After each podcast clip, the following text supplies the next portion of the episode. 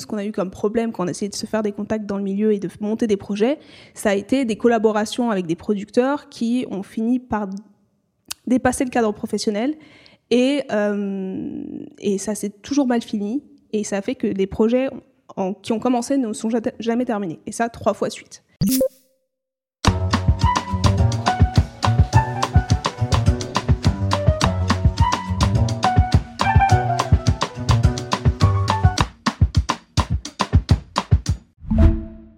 Camélia Chebib, fondatrice de She Sound, est une passionnée de musique et d'entrepreneuriat. Avec un master de droit et plus de 10 ans d'expérience en tant qu'auteur, compositrice et interprète. Il y a un an, elle décide de créer She Sound, une entreprise qui accompagne les artistes féminines du milieu musical. She Sound marque le début d'une aventure entrepreneuriale prometteuse. Salut Camélia. Salut. Merci d'être venue nous voir. Si tu veux bien, pour euh, apprendre un petit peu à mieux te connaître, je vais te poser des petites questions, réponses courtes, et après on va rentrer dans le vif du sujet. Ça marche. Ton premier concert euh, Alors, mon premier concert, c'était, j'ai honte, c'était One Direction. C'était il y a... Il y a longtemps. Ton premier job, tout premier job euh, Mon premier job, c'était... Bah, j'ai bossé beaucoup, pas mal dans la restauration, dans un resto libanais pendant 7 ans. Voilà. Et ton premier job dans la musique Et dans la musique, ça a été, bah, en réalité, c'est She Sound, je pense. Ce que tu fais euh, du coup aujourd'hui, on, va avoir l'occasion d'échanger là-dessus. Et ton dernier diplôme Mon dernier diplôme, c'était euh, bah, c'était l'année dernière. J'ai fait un deuxième master en droit des affaires et en même temps un diplôme d'entrepreneuriat. Donc, euh, hmm. Et ton poste aujourd'hui Aujourd'hui, c'est CEO de She Sound. Et est-ce que tu vis de ta passion aujourd'hui? Si c'est She Sound, oui, je vis de She Sound. c'est ça, ça t'arrive à te dégager euh, une rémunération avec She Pour l'instant, euh, ouais, euh, enfin, je j'ai le fonds nécessaire pour pour continuer l'activité, mhm. mais après j'ai pas énormément de charges. J'habite encore avec la famille, du coup, voilà, pour l'instant, ça me suffit quoi. Et à côté de ton activité, est-ce que tu vas souvent en concert ou en studio? En studio, plus depuis très longtemps, parce qu'avant je faisais de la musique, mais maintenant suis, je suis atteint plein sur le projet, donc euh, j'y vais plus beaucoup. Euh, en concert, euh, ça date d'avant Covid, donc plus trop non plus. Et est-ce que tu... J'oubliais, sauf si on prend en compte tout ce qui est open mic et petits concerts dans les bars. Ça, je, suis allée récemment voir plusieurs artistes, notamment qu'on a accompagnés pendant nos, programmes. Donc voilà. Sinon, tu attends le, retour de One Direction, c'est ça? Peut-être, ouais. Et sinon, tu fais du sport à côté? Euh, ça fait un bout de temps que j'ai arrêté aussi, avant Covid. Mais euh, ouais, ça fait. Enfin, chaque année, je me dis que je, vais, je dois reprendre. Et un artiste ou ton son du moment que tu écoutes beaucoup en ce moment? Euh, Je dirais que c'est. Je sais pas si c'est très connu. C'est JVQKE. JVKE. View. Alors, ça se prononce soit Juke, soit JVKE. Mais c'est JVKE. Euh, qui a pas mal buzzé, notamment sur TikTok, avec une chanson qui s'appelle. Euh, hmm, c'est quoi le titre de la chanson déjà on pourra le mettre en description sur la vidéo en sous-titre. ok. Et en fait, bah, donc toi, de base, tu étais artiste, c'est ça? Tu allais souvent en studio, tu faisais de la musique? C'est ça. Alors moi, euh, je suis de formation juridique, en réalité, si on remonte aux bases de base. Euh, mais j'étais aussi artiste euh, en même temps euh, pendant une dizaine d'années, parce que pour contextualiser un peu, mon père était chanteur, mes oncles aussi. Donc je viens d'une famille où la musique, j'ai baigné dedans. Et puis voilà, donc j'ai fait de la musique très très jeune et progressivement en fait. ma formation juridique a commencé à ne pas être assez. Donc j'ai voulu faire un projet, monter un projet qui, qui incluait un petit peu euh, cette passion que j'avais pour la musique. Et, euh, mais, à côté de ça, tu allais en studio, enfin tu faisais de la musique à titre euh, de ah, passion Je, faisais des concerts, j'allais en studio aussi, on a enregistré pas mal de titres avec ma sœur Erim, avec qui on avait un duo à l'époque. Donc, et avec qui tu as monté She Sound, c'est ça? Ouais. à l'époque, on s'appelait les Goldie Twins, on avait un duo. et du coup, voilà, on faisait pas mal de concerts. on avait enregistré quelques titres aussi.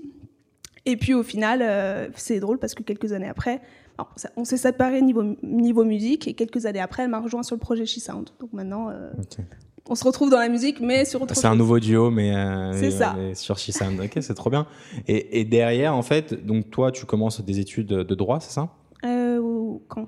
Euh, bah, suite à ouais, c'est ça avant avant Shisan bien entendu tu commences des études de droit. Et dès le début tu as en tête d'essayer de t'orienter dans la musique ou pas forcément?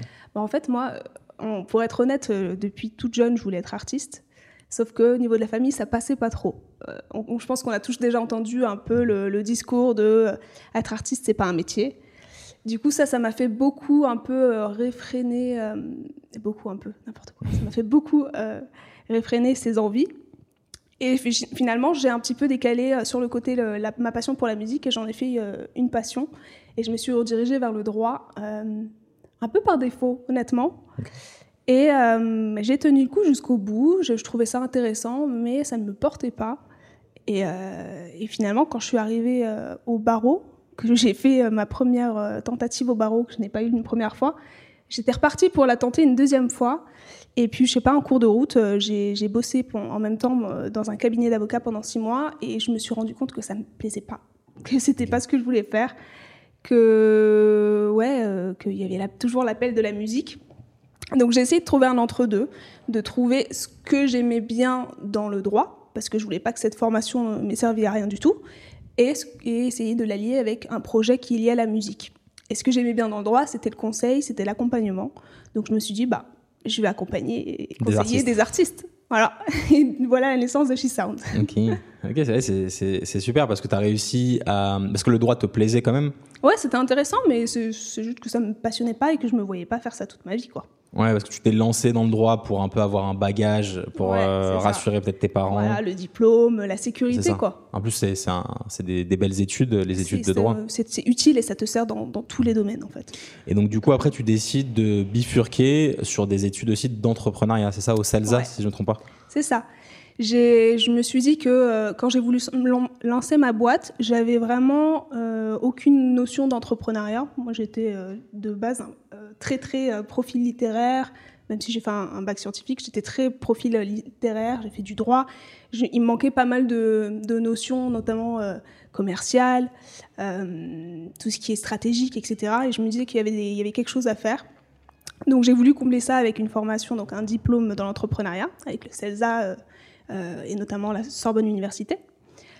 Et à côté de ça, j'ai ajouté un master en droit des affaires, parce que mon premier master, c'était axé plus bah, sur propriété intellectuelle, euh, droit du numérique. Donc très en lien aussi avec la musique. Très en lien avec, voilà. Je gardais toujours un pied avec euh, la musique, parce mmh. que voilà, je n'arrivais pas à lâcher le morceau. Quoi.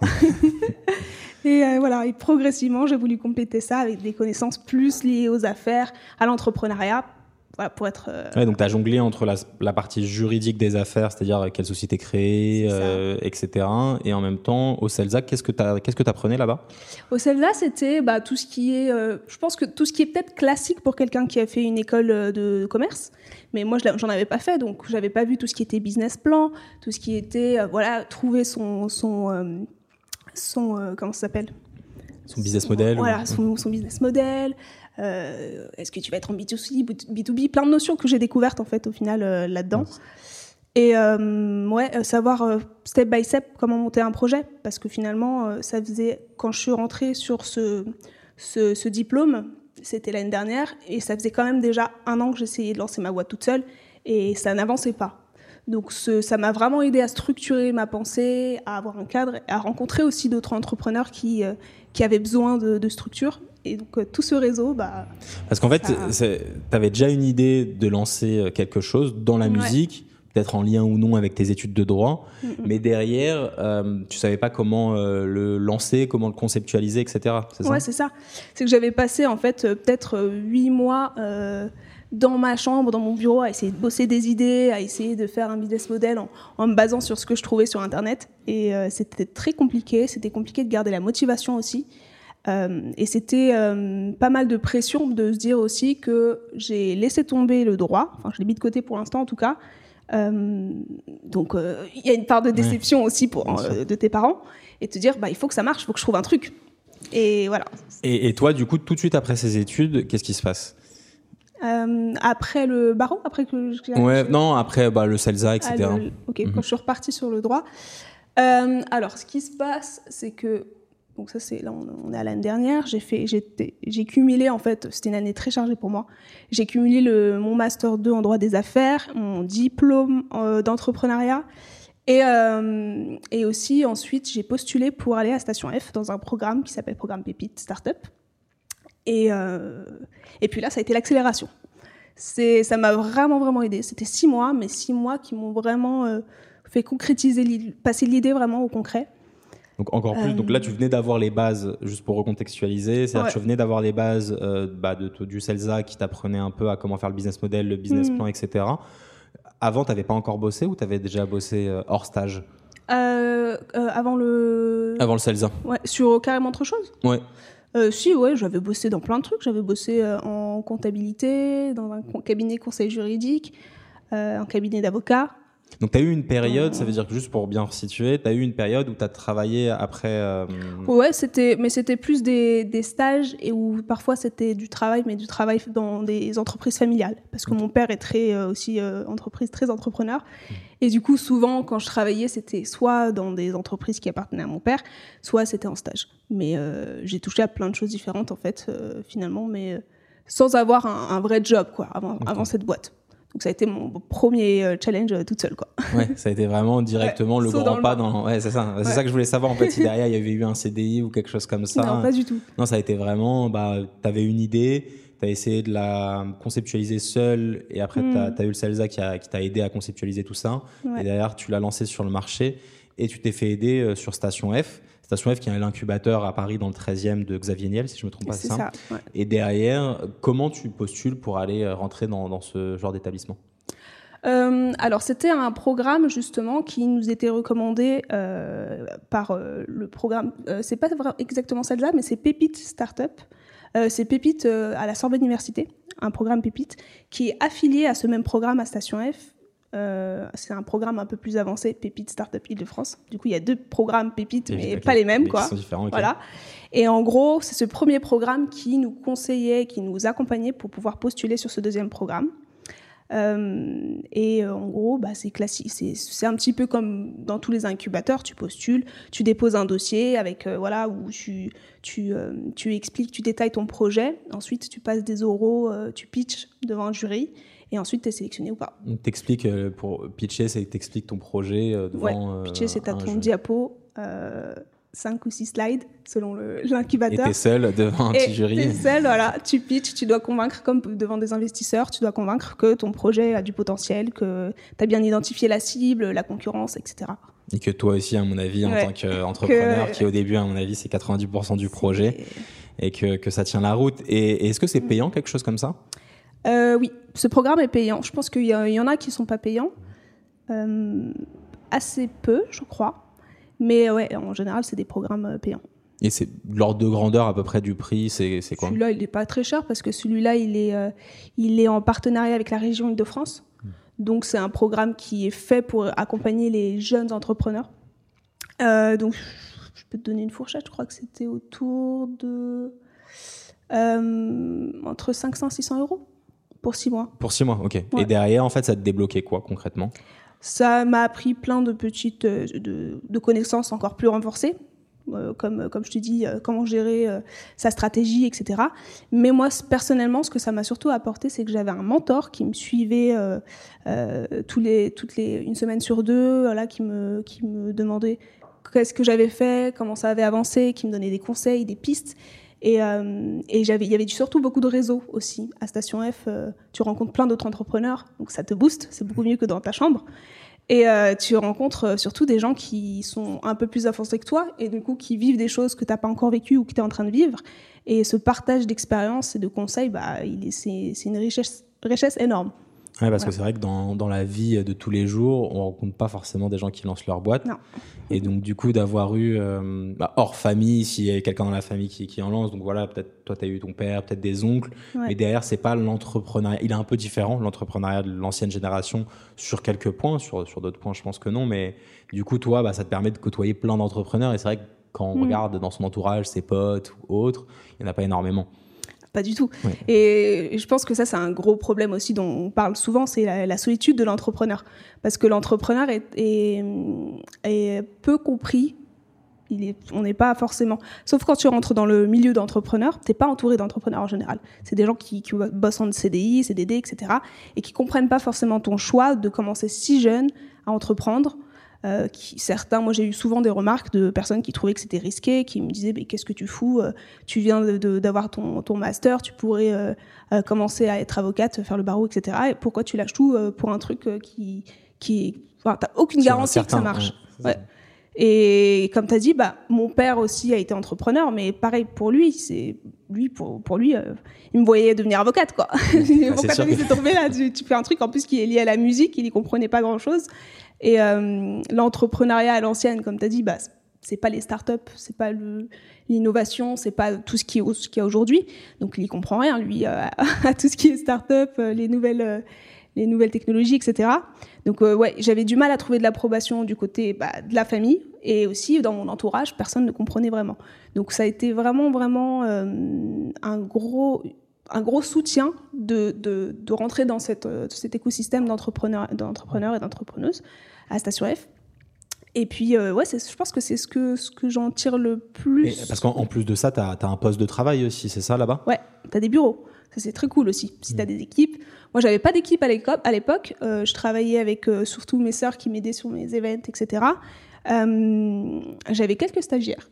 je sais que c'est controversé ce sujet, donc je ne vais pas m'étaler là-dessus. Non, non, mais moi je suis, d'accord que, enfin, peu importe, il y a des stagiaires payés, des stagiaires pas payés. Je trouve qu'un projet entrepreneuriat, un projet d'entrepreneuriat, ça, bah, c'est une bonne expérience. Je mm, trouve mm, mm. que euh, peu importe si tu restes deux mois ou six mois, bah. euh, tu touches à tout t'épaules quelqu'un qui euh, est limite euh, au même niveau que toi au final dans les tâches à appliquer, etc. Comparé à une grosse entreprise où parfois tu peux te retrouver dans une case, faire toujours la même chose, limite remplacer un CDD qui est malade, euh, tu fais ou l'alléger de travail. Donc, enfin, hmm. je sais que de temps en temps, il y a un peu le cliché de les entrepreneurs exploitent les stagiaires, mais je pense aussi de l'autre côté, sans les exploiter, parfois c'est une, super expérience, hyper transverse, hyper enrichissante, quoi. C'est vrai que moi, je comprends pas trop euh, ce, débat parce que au final, c'est une expérience différente, mais c'est une expérience professionnelle.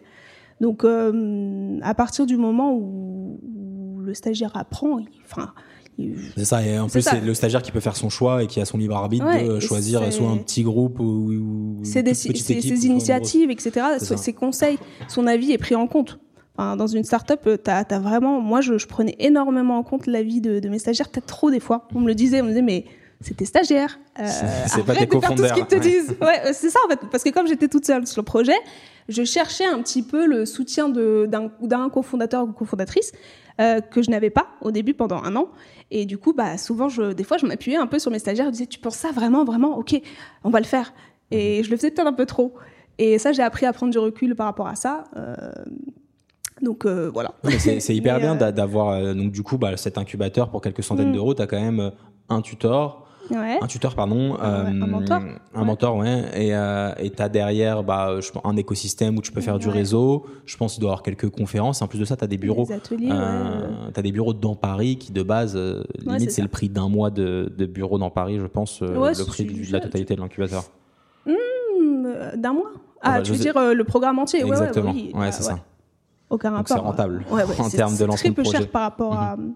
même par rapport à d'autres programmes ou de manière générale, euh, tu payes autour de 150 euros par mois. Mhm. C'est pas grand chose du tout pour un bureau. Ouais, non, carrément. Pour un bureau, surtout sur Paris, parce que bon, c'est vrai que de temps en temps, mhm. on est décorrélé un peu, de, parce que dès que tu sors de Paris, c'est beaucoup moins cher. Mais c'est vrai qu'à Paris, c'est hyper cher. Même une, je crois que la moyenne sur un poste de travail, mm. tu es seul, tu as juste un bureau, c'est genre 250, entre 250 et 350 euros pour être dans Paris. Donc, euh, donc là, c'est euh, c'est hyper rentable. ok Et derrière, toi, quelle était euh, l'idée première de She Sound C'était quoi en fait que tu avais en tête? Au début, ça n'avait rien à voir avec ce que je fais maintenant. Quoique, ouais. Bon. Il y a toujours des euh, au début, euh, mes, premières pistes, c'était de faire euh, un, réseau social pour les artistes. Parce que moi-même, en tant qu'artiste, je m'étais rendu compte que c'était très compliqué de se faire du réseau dans le milieu. et, ouais, quand tu es le petit nouveau, bah, ça marche beaucoup dans le réseau. Peut-être même en, majoritairement, c'est le réseau qui, te permet de, de, te faire une place dans la musique. et puis, quand tu viens d'arriver et que tu connais personne, c'est très compliqué de te faire une place. Donc je me suis dit, ok, je vais faire un réseau social euh, pour la musique. Euh, pendant plusieurs mois, j'ai un peu retourné ce projet dans tous les sens. Et puis au final, euh, je me suis rendu compte que c'est très compliqué de faire un réseau. Déjà, ça coûte beaucoup d'argent. Il faut des développeurs et c'est un gouffre financier. Et en plus, à côté de ça, tu as, bah, la concurrence qui sont des réseaux sociaux comme Instagram et Facebook. donc tu vas ramer pour faire un truc comme ça. Progressivement, euh, ça c'est avant que j'arrive à la station F. Quand je suis arrivée à la station F, euh, donc je suis arrivée avec cette idée en plus de, réseau social. J'ai pitché avec cette idée-là. Une fois arrivé, mon mentor bah, me m'oriente un peu, me dit mais avant, est-ce que tu veux pas euh, tester un petit peu sur le terrain, voir euh, être au contact des artistes et essayer de cerner un peu leurs besoins, de comprendre vraiment qu'est-ce qui qu'est-ce qui peut les aider concrètement. Et c'est pour ça que de fil en aiguille, j'ai commencé à faire quelque chose de plus physique, ce qui a été ok les aider à se faire du réseau, mais plus par le biais d'événements par exemple leur facilité de contact avec des personnes, d'autres acteurs de l'industrie musicale, euh, comme des majors, comme euh, d'autres entreprises, bah, comme la tienne par exemple, pendant des soirées euh, Meet Music. Carrément, parce que ouais, c'est ça. Pour la plupart on se connaissait d'avant parce que tu m'avais invité justement à une soirée Meet Music pour, pour une table ronde. C'est ça. Et, c'est là où on se connaissait. Michael est intervenu lors d'une notre table ronde. Euh, et, du coup, voilà, ces soirées permettent deux choses. Elles permettent déjà de faciliter le réseau, de networker avec d'autres artistes et d'autres professionnels, mais également de euh, trois choses en fait. Également de mettre en avant des talents qu'on accompagne sur des ateliers de coaching, parce qu'on a aussi mis en place du coaching. Euh, donc pendant cette, ce concert. Et la troisième chose, c'est vulgariser en fait des notions dans l'industrie musicale qui sont pas forcément claires pour les artistes via ces tables rondes auxquelles tu as participé. Voilà donc aujourd'hui, c'est ça que, que, vous mettez en place. Et, euh, hmm. et, et, en gros, ce que, ce que je voulais savoir, c'est que toi, au début, tu décides de pas choisir directement tous les artistes. Tu hmm. te spécialises aussi sur, sur les artistes, les talents féminins, c'est ça? Ouais, ça aussi. Euh, ouais, sur, le, sur le premier réseau social, euh, j'étais partagée. Je voulais faciliter le réseau et en même temps, euh, il y avait moi mon approche en tant que femme artiste avec mes difficultés que j'ai rencontrés, que je voulais mettre au service de ce projet. Notamment penser à, des, problématiques que les femmes rencontrent plus que les hommes en tout cas. Oui, carrément, mais ça, je veux bien que tu, nous en parles de, ces problématiques que tu as pu rencontrer. Typiquement, typiquement moi avec Erim, ce qu'on a eu comme problème quand on a essayé de se faire des contacts dans le milieu et de monter des projets, ça a été des collaborations avec des producteurs qui ont fini par dépasser le cadre professionnel et, euh, et ça s'est toujours mal fini. Et ça fait que les projets en, qui ont commencé ne sont jamais terminés. Et ça, trois fois suite. C'est-à-dire qu'à chaque fois, euh, ouais, il y avait des comportements inappropriés de l'autre côté qui dépassaient le professionnel et qui, euh, qui ont fait que lorsqu'on dit non, ça, ça impacte aussi la relation professionnelle. Et euh, ça, c'est arrivé une fois, deux fois, trois fois. Et à un moment donné, on Et, et à chaque fois avec, excuse-moi de te couper, mais à chaque fois avec des personnes que tu rencontrais comment, justement ce... Des personnes que tu peux rencontrer dans des soirées, des jams, euh, par le bouche à oreille, par des contacts, par des applications aussi. Euh, finalement, tous les moyens qu'on a à disposition aujourd'hui pour essayer de se faire du contact dans le milieu de la musique. C'est souvent le bouche à oreille aussi. Mais ouais, finalement, peu importe les moyens de, de rencontre, ça se passait souvent comme ça. Et... Euh, et puis même quand il n'y avait pas des collaborations, il y avait aussi des, des comportements qui ne te mettaient pas forcément à l'aise, qui, qui faisaient que tu ne te sentais pas écouté. Euh, ça va être des trucs bêtes, hein. ça va être par exemple quand tu donnes ton avis et qu'on ne t'écoute pas et qu'on va se tourner vers euh, ton pote euh, mec et l'écouter plus alors que c'est quelque chose qui te concerne, tu progressivement t'arrêtes de prendre la parole et ça devient un problème. Et ça c'est des problématiques que j'ai voulu vraiment essayer d'aborder, mais c'est compliqué parce que c'est quelque chose qui est sociétal, c'est quelque chose qui est plus profond. Tu peux pas sortir une application magique qui règle ces problèmes-là. Du coup, euh, sur le réseau social, je savais pas trop comment intégrer ça. Et euh, sur sur l'approche physique, je me suis dit bah écoute, on aurait peut-être besoin d'avoir un espace dans lequel on peut s'exprimer se sentir euh, soutenu et partager un peu ces expériences-là entre femmes d'abord entre femmes et après c'est devenu un peu plus large. Euh, et c'est de là que sont venues les sister class, donc les, les master class entre femmes qu'on fait, dans lesquelles on aborde bah, différents sujets. Soit ça va être purement du travail sur la présence scénique, la technique vocale, mais qui, euh, qui euh, en fond finalement nous permet aussi d'aborder des, problématiques très personnelles propres à chacune. Soit ça va être des, des, voilà, des choses par exemple comme comment développer son réseau, un atelier qu'on va faire bientôt. la santé mentale des artistes. On aborde plusieurs sujets et le fait d'avoir cette safe place entre femmes dans laquelle on peut partager finalement des choses qui sont communes, ça, aide énormément. Parce que vous, l'équipe de professionnels que vous avez choisi et sélectionné mm. est composée en majorité de femmes, c'est ça?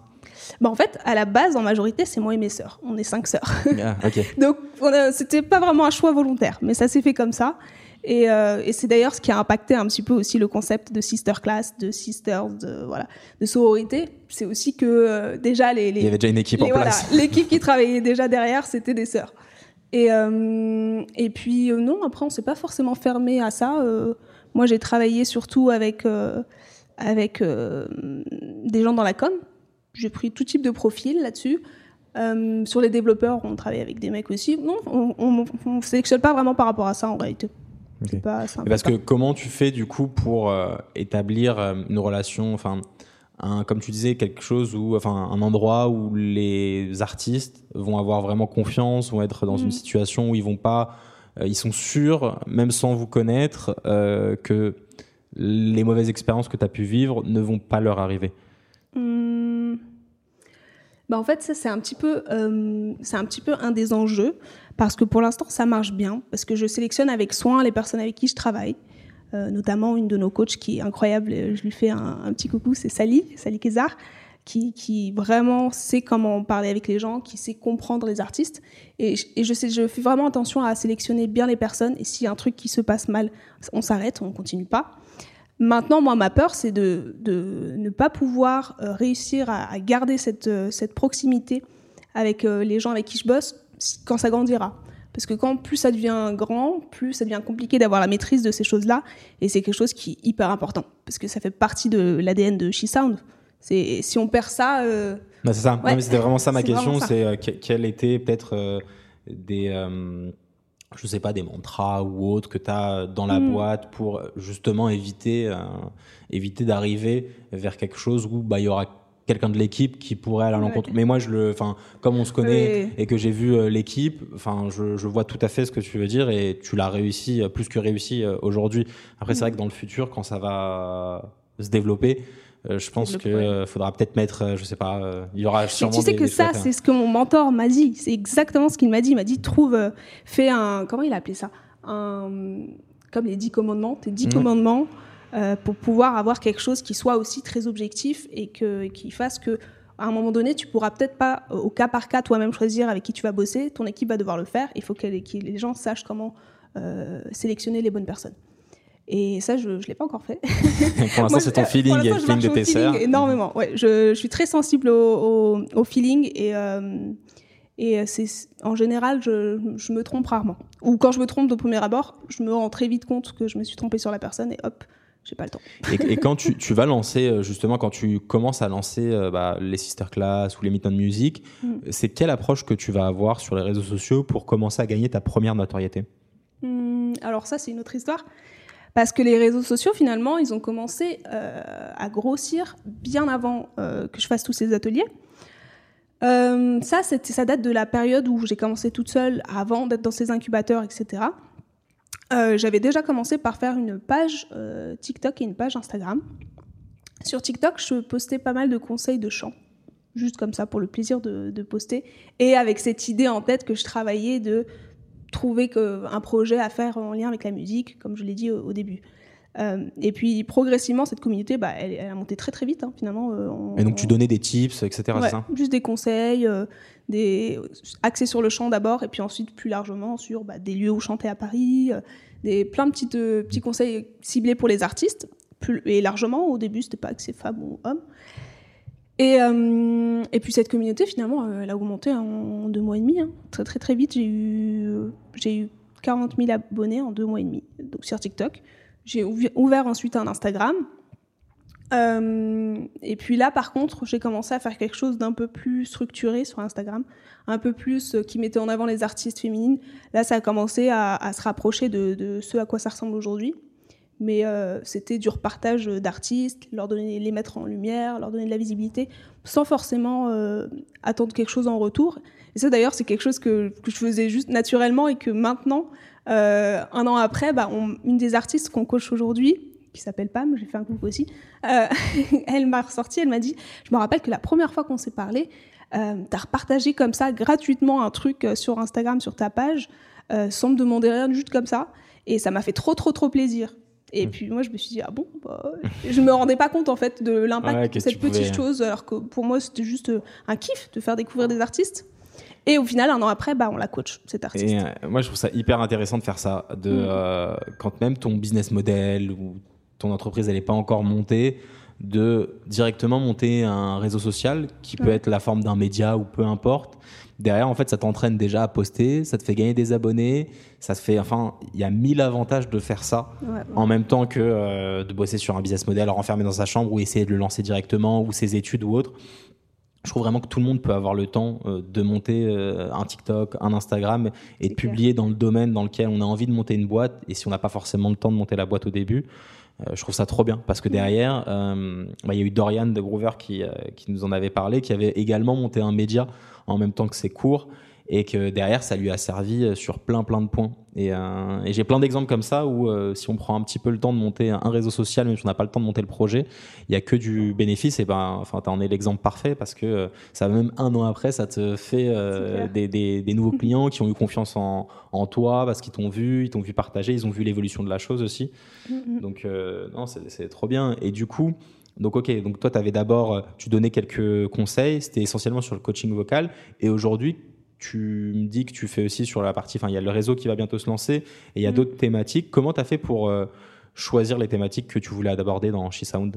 Ben, le, alors, la technique vocale, c'était purement euh, parce que c'était ce que je savais faire, ce que j'aimais, et puis euh, ça me permettait de partager quelque chose que j'aime sans trop chercher plus loin.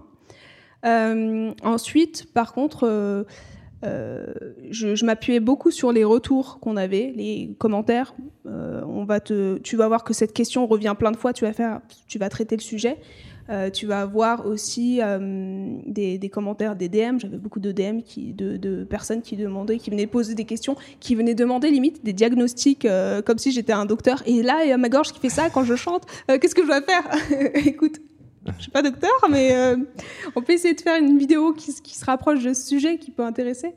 Et euh, donc, en analysant bien les tendances et en se rendant compte de, euh, des, sujets qui reviennent très souvent, tu sais vite sur quoi rebondir et hop, en général, ça marche bien derrière parce que tu as cerné que ce truc-là, tout le monde le demande, voilà.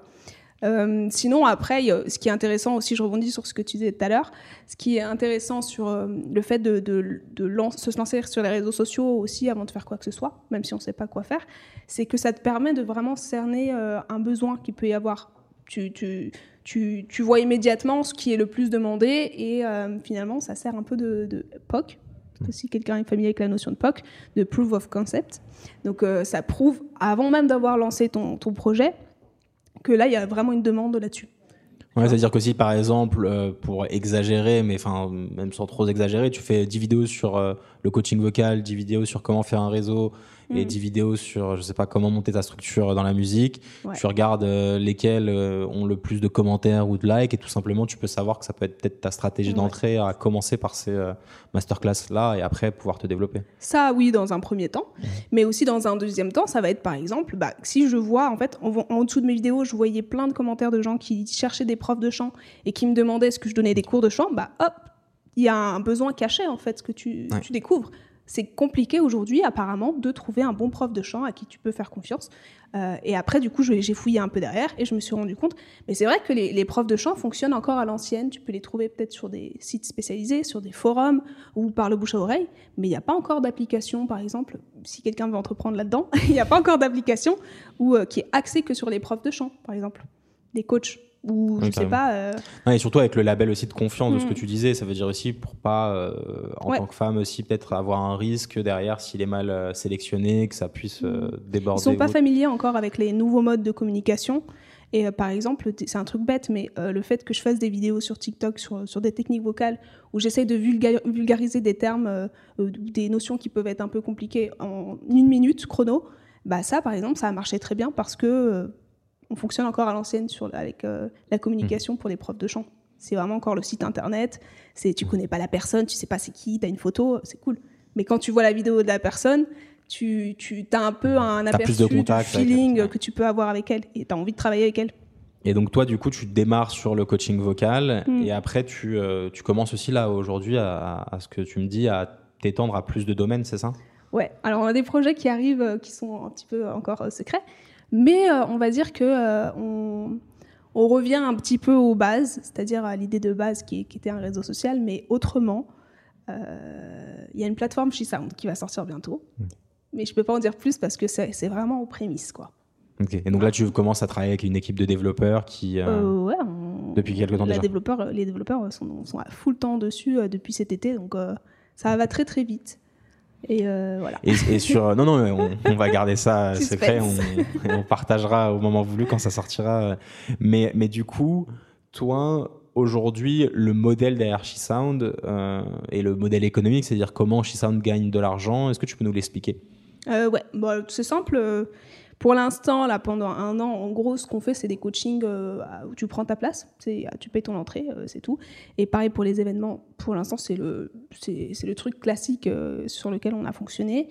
Avec la plateforme, bah, ça va être un peu comme toutes les plateformes. Ça va être, tu sais, les plateformes freemium pour les artistes Mhm. et pro- payant pour les pros. mais euh, ok mais aujourd'hui les coachings par exemple comment ça se passe un coaching? C'est quoi? C'est des cours? T'as as une place? Tu peux prendre la place? Ouais. c'est individuel? C'est pas individuel? C'est des cours en petits groupes. Donc, euh, on a des groupes en général euh, entre 5 et 8 personnes. On essaye de ne pas faire trop gros parce que c'est sur 3 heures. Donc, il faut qu'on ait le temps vraiment de faire passer les personnes individuellement, d'aller un peu prendre le temps quand même de, de, de faire bosser chaque personne individuellement. Euh, et euh, là, on est en train de travailler sur un format qui, est, plus- qui serait plus large, plus format conférence, où on prendrait plus de monde. Et on ferait ça peut-être sur des après-midi, euh, voilà, dans- dans- pour, pour essayer de voilà de d'avoir une approche aussi qui soit plus large. Et aujourd'hui, qui est derrière She Sound Ça veut dire, tu, tu, tu m'as parlé de ta sœur qui Ouais. t'avait rejoint un an après le lancement. Mm. Et euh, il y a qui d'autre euh, dans She Sound Alors, She Sound aujourd'hui, c'est donc c'est principalement moi et ma sœur. C'est aussi euh, dans la com, on a un alternant euh, Badé qui est super bon d'ailleurs. Je fais beaucoup de, de, remerciements. de remerciements. Euh, donc voilà. On a aussi euh, on a une équipe de développeurs maintenant qui bosse avec nous. Et je fais un coucou à Hector qui nous aide beaucoup. Hector qui coordonne les échanges entre, entre l'équipe de développeurs et puis nous, pour qu'on puisse se comprendre un petit peu. Euh, on a et puis aussi on a après tout- tous les Tous partenaires. les partenaires qui sont Voilà, autour. Sally, euh, les, les autres coachs, etc. Et, su- et sur la partie euh, développement, parce que je pense euh, que souvent, on a, quand on veut lancer une idée dans, dans l'entrepreneuriat, il y a toujours une plateforme, un- une application, etc. Et ça, quand on commence à faire les premiers devis, parfois on essaie de, de se dire bon, bah, on va peut-être commencer euh, sous un autre format, du moins pour valider un peu bah, ce que tu disais, la proof of concept, et que derrière être sûr que si on investit autant, bah, on va pas se louper et, et tomber à côté. C'est pour ça que moi je trouve ça top de d'abord euh, faire des trucs physiques, faire des rencontres, faire un réseau social, etc. pour vraiment valider le modèle, valider le besoin et ensuite de pouvoir ouvrir un petit peu plus les vannes en termes d'investissement. Et toi, aujourd'hui, euh, tu te lances dans un projet qui est une application. Euh, comment tu finances ça? Euh, alors, aujourd'hui, on a, eu la chance, grâce à Hector, de, euh, trouver une équipe de développeurs euh, avec qui on s'entend très bien. On a pu s'arranger pour faire voilà, une première version, travailler comme ça, et puis voir après. Et puis là, on commence à... Ça devient un peu compliqué, je ne vais, pas- mentir. Ça reste une start-up. Donc là, on cherche des financements, on cherche des subventions, des fonds, euh, la, bourse French Tech, ce genre de choses. Euh, et puis, euh, il, va, rapidement falloir qu'on commence à, rentabiliser ce qu'on fait. Parce que pour l'instant, ça marche bien, mais voilà, on- n'a pas encore assez de marge pour, développer surtout les pro- le projet ambitieux qu'on a. Donc, ouais, là, là c'est la course au fond. Honnêtement, Là, ça va partir euh, soit en subvention, soit en fonds, soit Ouais. en, en- on veut pas en les encore attaquer les levées de fonds pour l'instant. On cherche les, les fonds non dilutifs pour ceux qui, qui s'y connaissent un peu, parce que voilà, on, Et si tu peux nous expliquer ce que c'est les, les fonds les dilutifs du fonds dilutifs, en gros, c'est quand ça va être les levées de fonds, par exemple, lorsque tu vas commencer à donner des parts de ta société à des investisseurs ou voilà, business angels, etc. Euh, les fonds euh, non dilutifs, ça va plutôt être bah, l'inverse. Du coup, tu, ne donnes pas de part de ta société. Ça va être peut-être des, subventions, par exemple, d'État.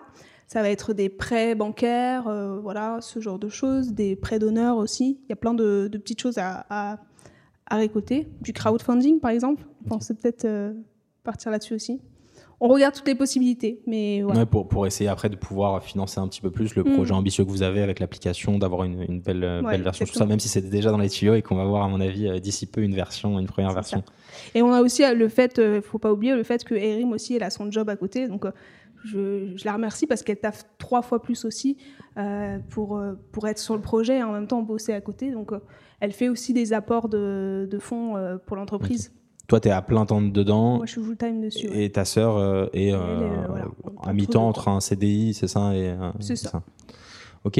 Et euh, aussi à côté, bah, on en parlait un petit peu en off quand tu es arrivé. Je me suis dit, bah, on va en parler peut-être plus pendant le podcast, ça sera intéressant parce que tu as remporté un prix aussi récemment. Est-ce que tu peux me dire un peu, bah, déjà, c'est quel prix et comment tu postule à ce genre de prix, je pense que ça peut intéresser euh, énormément de personnes. Ce, prix-là, en fait, c'est le prix Pépite. Donc, c'est la suite du programme que j'ai fait euh, pendant six mois euh, à, la Sorbonne, à Sorbonne Université.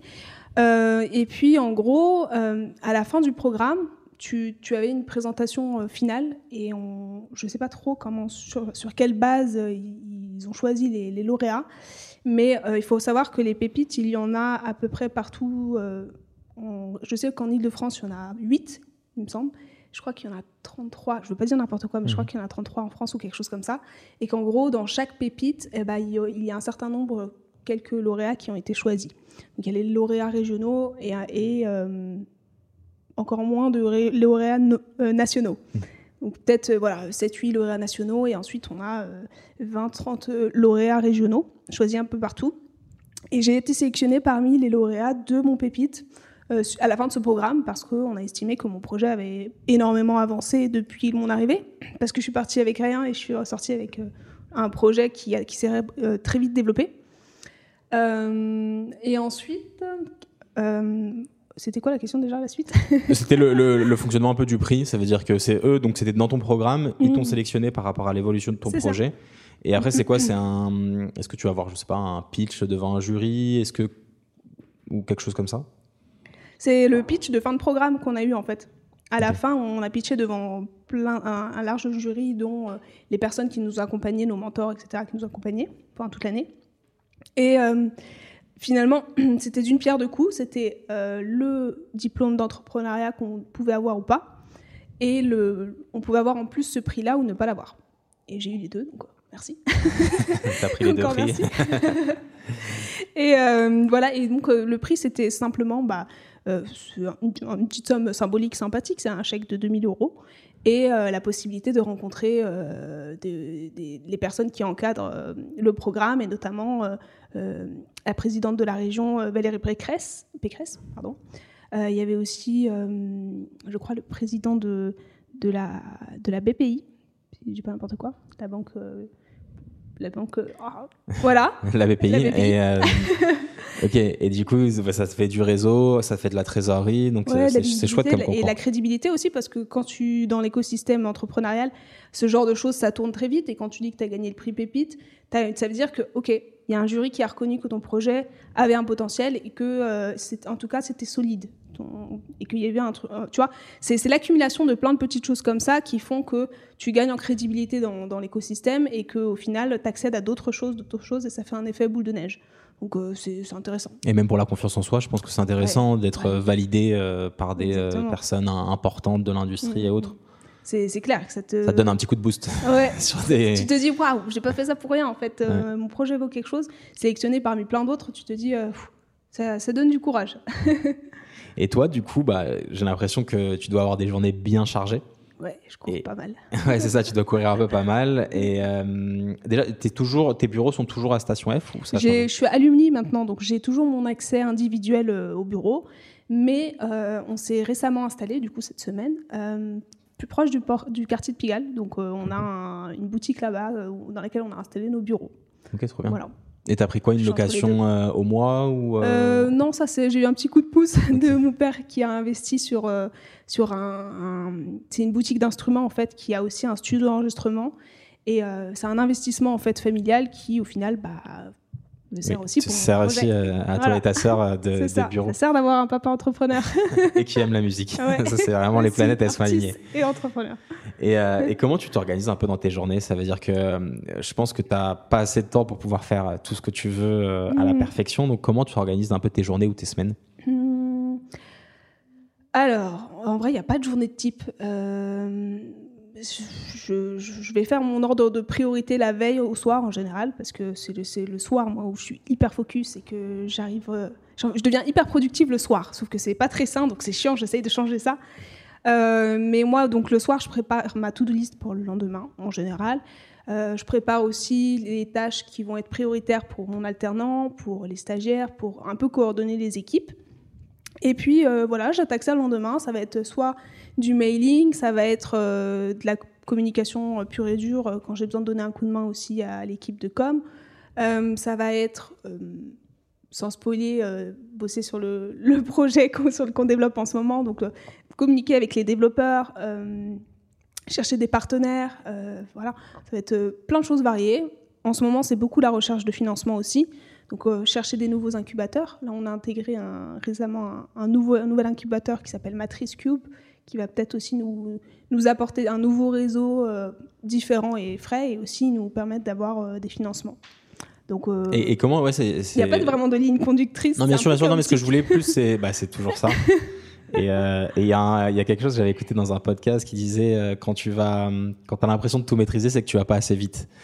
Donc quand c'est un peu chaotique, c'est que tu vas à un train, enfin que tu es dans un dans une vitesse assez rapide parce que Mm. Tu, tu peux pas tout faire et, et je pense que tu as besoin de prioriser. Donc, ce que tu fais euh, bah, la veille au soir, euh, par exemple, gérer les stages, c'est vraiment ça. Je, je me doute bien qu'il n'y a pas de journée type.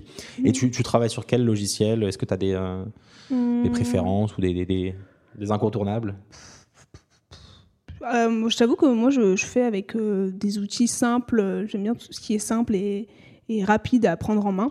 Donc, euh, par exemple, pour du mailing, je, je vais utiliser Brevo, qui était anciennement Sandy Blue, des campagnes de mail. Euh, pour coordonner, un peu ce qu'on fait euh, avec les équipes, je vais utiliser Notion, par exemple. Euh, sur la com classique, on va utiliser euh, des outils comme Canva, CapCut, CapCut, CapCut. Euh, Ok, ouais, bah, déjà, ouais, des no- trucs, ouais, Notion, Sending Blue, etc. C'est Ouais, bien, je trouve, quand tu commences euh, à, à avoir une équipe pour pouvoir un peu coordonner. euh. Toi, je pense que ça te paraît logique parce que tu as eu ce milieu Station F, euh, entrepreneuriat, etc. ouais. Mais, euh, mais je pense que euh, ça vient pas à l'esprit de tout le monde directement de te prendre un Sending Blue Notion et de, de penser que Ouais. c'est la base. Euh, Je pense que Ouais. ouais, moi j'ai mis, moi qui n'étais pas dans, dans le milieu euh, entrepreneuriat directement, j'ai mis un petit bout de temps. euh, et je me suis beaucoup fait aider euh, justement par Eric qui, qui gère le podcast sur Notion parce que Mm. ça m'était pas venu à l'esprit de directement me lancer sur un Notion ou des outils comme ça qui au final quand tu es dessus bah en fait c'est un pourquoi j'ai pas fait ça avant, quoi. ouais. Et pourtant, euh, et- Erim, ma sœur Erim s'arrache les cheveux parce qu'elle trouve que nos process sont trop vieillots et trop à l'ancienne. Parce qu'elle, elle bosse dans la vente de, de logiciels euh, pour les entreprises, CRM, etc. Donc elle trouve qu'on fonctionne vraiment trop à l'ancienne encore. Donc c'est pour ça que je dis que c'est c'est quelque chose d'assez basique et encore assez euh, peu développé. Quoi. Ouais, après, je pense aussi, faut pas, faut, il y, a- il y a une erreur, je pense, à faire, euh, enfin, à ne pas faire, mais parfois on l'a fait, c'est d'essayer de tout optimiser, monter une Mm. usine à gaz, et au final, euh, c'est pas, c'est pas utile. Je pense qu'il faut un minimum euh, faire à la mano certaines tâches, et quand ça devient trop contraignant en termes de temps, commencer à les optimiser euh, par un nouveau logiciel ou par une Mhm. optimisation. Mais, mais ok, trop bien. Et toi, du coup, ta recherche de financement, est-ce que, parce que je pense que ça, enfin, que c'est un problème que beaucoup d'entrepreneurs ont, et est-ce que, je sais pas, tu, tu- comment tu recherches de l'information sur ça? C'est-à-dire comment tu penses aller dans tel incubateur? Comment tu penses à envoyer tel mail à telle personne, peut-être pour débloquer une, une subvention? Comment tu fais ta recherche sur ça? Bah, ça, c'est très compliqué euh, quand tu es tout seul. Euh, donc moi, euh, c'est beaucoup l'incubateur, c'est beaucoup à, Startup, à, St- à Station F pardon, que qu'on m'a donné des pistes et qu'on m'a permis en tout cas d'y voir clair parce qu'il y a beaucoup de choses en vrai, mais on les connaît pas forcément. Et c'est dommage de passer à côté euh, certaines opportunités. Par exemple, on, a la bourse, bourse French Tech qui est assez connue euh, et que qu'on peut avoir que la première année, qui est 30 000 euros de subvention donnée par l'État. Et, De la part de la euh, BPI, c'est ça? Ouais, de la BPI. L'État, pardon, la BPI. je, je, crois qu'ils sont, enfin que c'est un peu. Je, je sais pas si c'est une. De ce que j'ai, j'ai récemment appris que c'était une initiative privée et pas publique apparemment, malgré ce que tout le monde croit. Mais du coup, euh, voilà. Euh, et ça, par exemple, euh, c'est seulement la première année de création de ton entreprise. Et du coup, nous, on a postulé trop tard pour ça. Pourtant, c'était assez connu et tout. Mais on n'est pas allé chercher cet argent et c'est dommage parce que tu as plein de subventions comme ça que, auxquelles tu as le droit. Et, moi, c'est beaucoup l'incubateur qui m'a permis de, voilà, de voir as ces options-là. Ça peut t'aider.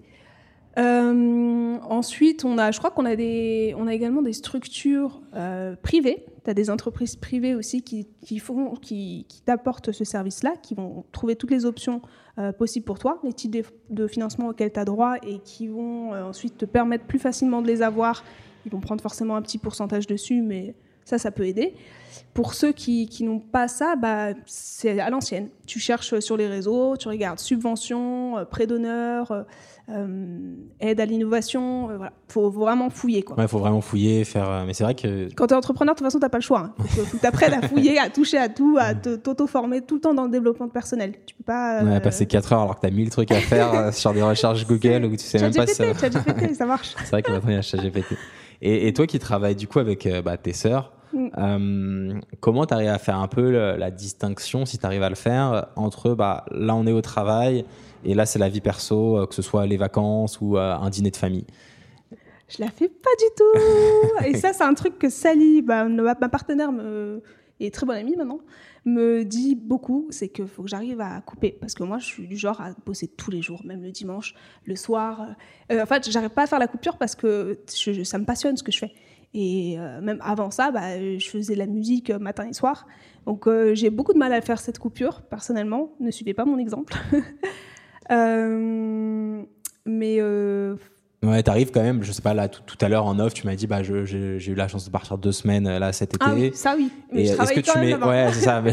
je travaillais là-bas. J'allais dire, est-ce que tu arrives à te mettre euh, en mode avion, peut-être une journée ou deux pour vraiment déconnecter ou tu le fais pas du tout pour l'instant? Bah, à partir d'une certaine heure, je mets au moins mon, téléphone en mode lune, comme ça. Voilà, ceux qui connaissent le mode lune, c'est bien pour éviter toutes les notifs, surtout des réseaux sociaux, Instagram et tout, parce qu'on en reçoit beaucoup, beaucoup. Euh, mais je t'avoue que je déconnecte peu. Hein. Et je sais que c'est pas bon parce que j'ai mis beaucoup de ma vie sociale euh, de côté à cause de ça. Mais en même temps, j'ai l'impression d'être tout le temps en course contre, la montre. Je sais que je suis pas la seule entrepreneuse, entrepreneur à penser ça. Euh, dans ce, mood où tu as l'impression que tu dois aller très très vite, que, que dans le milieu des startups, tout va très vite et la concurrence va vite et qu'il faut, faut, c'est une course constante. et que tout le monde un peu attend auprès de toi, mm. que toute ton équipe, etc. Et que tu dois être à la hauteur. Donc, euh, Aussi, ouais. il faut qu'il y ait du résultat, il faut que ça avance. Si, si toi, tu n'arrives pas rapidement sur du concret, bah, il y en a d'autres qui vont le faire à ta place. Donc euh, c'est beaucoup de stress. Et du coup, euh, ça, plus le fait que j'adore ce que je fais, ça m'empêche un peu de déconnecter. Mais ouais, j'essaye, en tout cas dernièrement, j'ai essayé euh, de couper un peu le téléphone, de me mettre devant ma petite série, euh, passer 19h, euh, 19h30, je rentre chez moi, je quitte le bureau et hop, j'essaie de couper. Mais c'est compliqué. il, y a des, il, y a des, moments où il y a des rechutes, j'avoue. il y a des moments où le mode lune, tu l'enlèves et tu, ça ah. Je regarde mes mails. Non, parce que je pense que, mais c'est, je pense c'est le cas auprès de tout entrepreneur et à tout artiste aussi. Je pense qu'il qui est un entrepreneur. Au final, chaque artiste est, est plus ou moins un entrepreneur parce qu'il y a plein de choses à gérer, pas assez de temps et c'est un peu sa vie qu'on met en jeu. Mais parfois, d'arriver, et c'est trop dur, mais d'arriver à déconnecter un jour, deux jours ou euh, certaines heures de la journée, bah, ça, ça, te permet de, réattaquer beaucoup plus fort et de manière beaucoup plus pertinente. Donc, c'est pas au final du temps qu'on perd, mais c'est hyper mmh. dur à le, le concevoir. C'est vrai, parce que hum, ça, te permet d'être optimal dans ce que tu fais. Euh, moi, ce que me suis, enfin, ce dont je me suis beaucoup rendu compte, c'est que euh, à force en fait d'être tout le temps dans la dans, une énergie à 100% tout le temps tout le temps tout le temps à un moment donné il arrive un moment où tu n'arrives plus à donner le meilleur de toi-même et tu es tout le temps à 30%.